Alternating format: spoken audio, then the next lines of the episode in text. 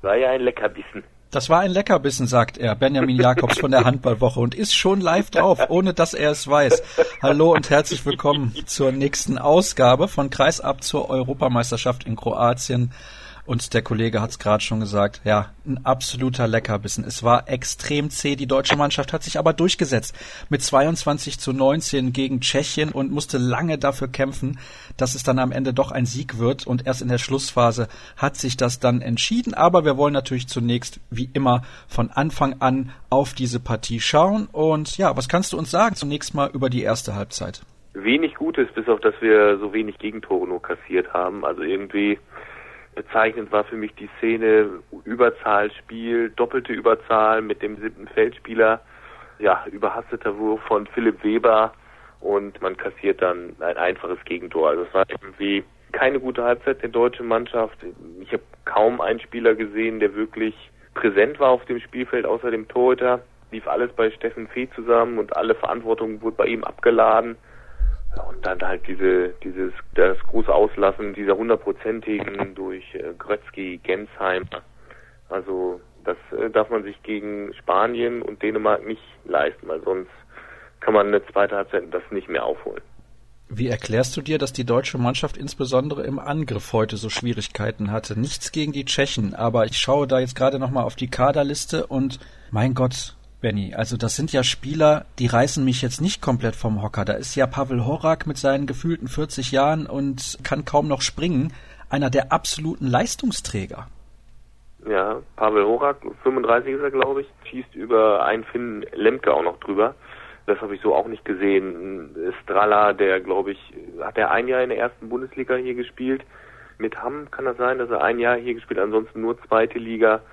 Und Thomas Babak, der momentan wohl beste tschechische Spieler, ist gar nicht erst dabei, weil er verletzt ist. Von daher, und der spielt auch nur, in Anführungszeichen, nur beim Bergischen AC, auch in der zweiten Liga. Also das ist wirklich jetzt nicht so, wo man sagen würde, oh, das ist eine mit äh, Weltstars gespickte Mannschaft, vor der muss man ja Angst haben oder da muss man sich irgendwas total Verrücktes ausdenken, um die zu schlagen.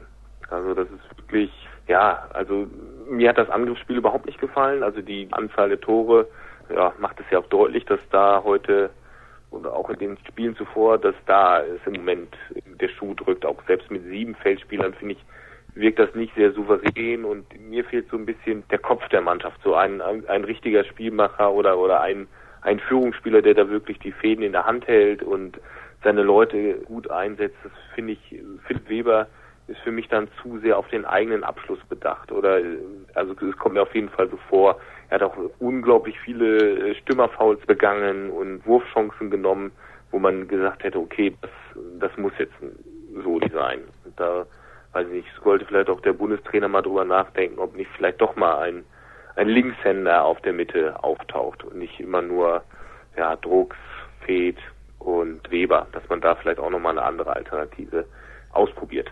Er wirkt mir, also Philipp Weber, ein wenig übermotiviert. Ich meine, er kommt als Torschützenkönig der Bundesliga zu diesem Turnier. Es ist sein erstes Turnier.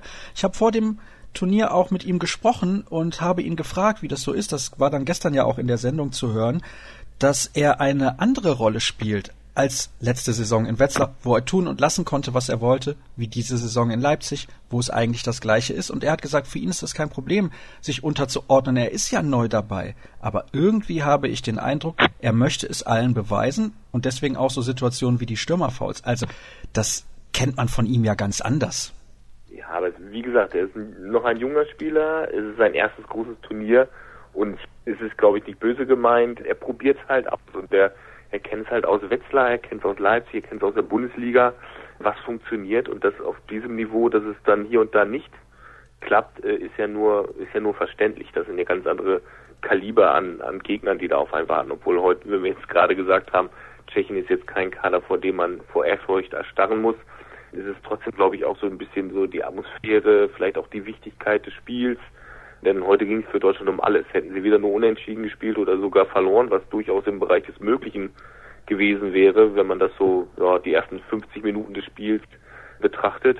Ich glaube, das ist ein ganz anderer Druck, mit dem er vielleicht auch so gar nicht gerechnet hat. Konnte er auch nicht. Ich glaube, sowas Vergleichbares hat er wahrscheinlich noch nie erlebt. Und von daher muss man so einem Jungen das zugestehen, aber ihn auch vielleicht in gewisser Weise schützen, indem man ihn halt auch mal sagt, pass mal auf, zieh mal fünf Minuten auf die Bank, steh auf durch, ich gebe dir die und die Sachen an die Hand und dann versuchst du es nochmal. Apropos an die Hand geben. Ich fand die letzte Ansprache von Christian Prokop in der Auszeit sehr bemerkenswert. Ich zitiere mal. Ich möchte da niemanden verarschen. Da hat er nämlich einen Camper als Option angesagt. Und da merkt man auch, der ist demütig und der hat auch Respekt vorm Gegner. Mir fehlt trotzdem bei ihm in den Auszeiten noch ein klein wenig das Feuer. Also das ist sehr, sehr sachlich. Das war es bei Sigurdsson, seinem Vorgänger ja auch. Aber das Feuer fehlt mir noch ein klein bisschen. Ja, das ist so ein bisschen, dass Bad Boys fehlt. Eben so dieses gewisse, dieses gewisse Etwas. Und natürlich hat man als Europameister keine Underdog-Rolle mehr, aber auch dieser, dieser unbedingte Wille, den, den strahlt er nicht aus. Muss er eigentlich auch nicht, weil dafür sind die Spieler auf dem Spielfeld zuständig. Ich finde es eigentlich auch ganz gut, wenn es einen sachlichen Trainer gibt, der die Jungs auch mal runterholt. Aber das mit den Auszeiten, da, da fehlt am Ende so der Biss. Also er sagt immer was, und äh, weiß nicht, ich hätte jetzt keinen Camper angesagt, aber ich glaube, ich hätte auch nicht eine Auszeit 30 Sekunden vor Schluss genommen, obwohl man das Spiel gewonnen hat. Ich weiß nicht, ob ja gut, er hat es vielleicht gesagt, ich möchte sie nicht nicht verarschen, aber dann ein, ein Spielzug anzusagen, wo ein Camper am Ende rauskommt, hat, finde ich, immer so ein bisschen Geschmäckle. Das hätte man sich sparen können. Ich glaube, er wollte das nur als mögliche Option, wenn Patrick Kreuzki einen schlechten Wurfwinkel hat. Den hatte er. Er hat dann auch den Camper gesucht, aber Uwe Gensheimer auf der ganz anderen Seite wäre komplett blank gewesen. Den hat er dann aber nicht angespielt. Auf zwei Spieler beziehungsweise drei möchte ich noch eingehen. Steffen Feeth, der hat heute ein gutes Spiel gemacht. Acht von 13, auch in der Schlussphase noch ein super Tor in den Winkel. Also der kommt so langsam ins Turnier. Auch 32 Minuten Einsatzzeit. Ich denke, das ist ganz, ganz wichtig für die nächsten beiden Spiele ja, ich fand, er war der einzige Rückraumspieler, der, der wirklich funktioniert hat heute. Also ohne seine Tore, also natürlich haben nachher ihn die Mitspieler auch gesucht, weil sie gemerkt haben, ja, Steffen ist heute gut drauf, also gib ihm den Ball. Teilweise war mir das sogar ein bisschen zu viel, das ist sehr eindimensional war, aber er hat den Mut halt auch nicht verloren. Julius Kühn war, glaube ich, gefühlte äh, zwei, drei Minuten auf dem Spielfeld und hat dabei zwei, dreimal geworfen, war halt heute nicht, nicht sein Tag ist definitiv noch steigerungsfähig. Philipp Weber hatten wir ja schon das Thema. Und auch von halb rechts, finde ich, war es heute sehr mau, was angeboten wurde. Und, und Paul Druxes hat, glaube ich, seine zwei Tore auch erst in der Endphase gemacht. Schön, dass es in der Endphase war, da waren sie auch wichtig. Aber von ihm hätte auch weitaus mehr kommen können.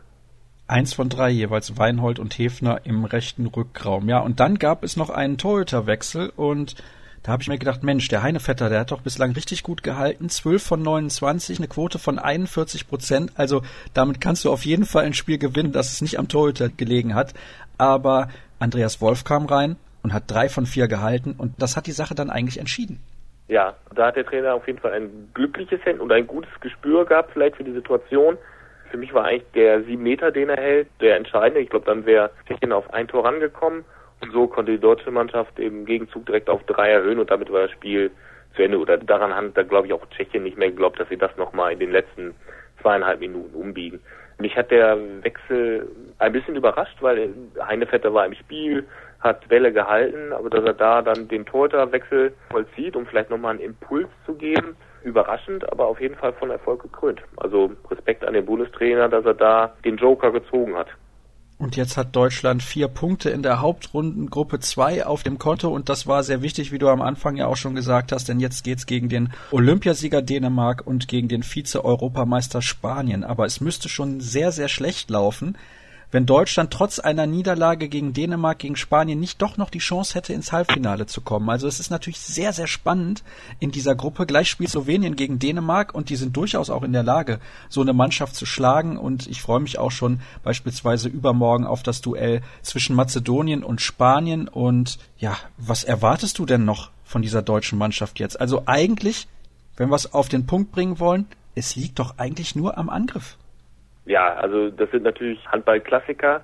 Ich bin mal gespannt, was die, was die Dänen zeigen. Die haben ja gegen Tschechien verloren, haben halt auch damit gezeigt, dass sie nicht hundertprozentig da sind, beziehungsweise dass man sie auch knacken kann. Das wird auf jeden Fall ein ganz, ganz anderes Spiel als heute gegen Tschechien. Da sind Weltstars gegen einen. Das gleiche gilt aber auch für das Spiel gegen Spanien. Es werden zwei wirkliche Herausforderungen und daran wird man dann, glaube ich, auch sehen, ob die deutsche Mannschaft wirklich in der Lage ist, um eine Medaille mitzuspielen. Wie gesagt, du hast das ja schon ganz gut aufgeschlüsselt. Es wird äußerst wahrscheinlich auf ein finales Spiel, egal wie gegen Spanien hinauslaufen. Deswegen bin ich positiv gestimmt, dass, dass eine von den beiden Chancen die noch verbleiben für den Einzug ins Halbfinale genutzt werden. Aber aufgrund der Leistung in der Gruppe und auch heute bin ich da ein bisschen skeptisch, ob das reicht. Vielleicht tut es der deutschen Mannschaft ganz gut, dass sie gegen Dänemark zumindest so halbwegs befreit aufspielen kann. Und bei der Europameisterschaft vor zwei Jahren hat man die Dänen geschlagen, man hat die Spanier geschlagen, dann im Endspiel. Also man kennt diese Mannschaften sehr, sehr gut. Gegen Spanien hat man zuletzt in der Vorbereitung auch noch gespielt und das sah auch ganz ordentlich aus. Aber auch da konnte man befreit aufspielen. Und jetzt hat man so ein bisschen den Eindruck, wenn Deutschland als Favorit oder mit der Bürde gewinnen zu müssen ins Spiel geht, läuft es nicht ganz so rund. Aber wir haben es gerade auch nochmal zusammengefasst in dieser Ausgabe. Es liegt eigentlich am Angriff. Die Deckung ist auf jeden Fall halbfinalwürdig, auch wenn es heute nur in Anführungsstrichen gegen Tschechien ging, aber die haben immerhin auch Dänemark geschlagen. Ja, was haben wir noch in den nächsten Tagen für euch vorbereitet bei Kreisab? Ich werde morgen die Reise nach Kroatien antreten. Ich kann euch nicht versprechen, dass es dann morgen eine weitere Sendung geben wird, denn ich weiß nicht, ob ich rechtzeitig zur Mixzone des zweiten Spiels Kroatien gegen Norwegen in Zagreb sein werde und dann werde ich mich aufmachen nach Varastin und da ein paar Stimmen aus der Mixzone einsammeln von den deutschen Spielern und vielleicht auch von den Dänen, je nachdem,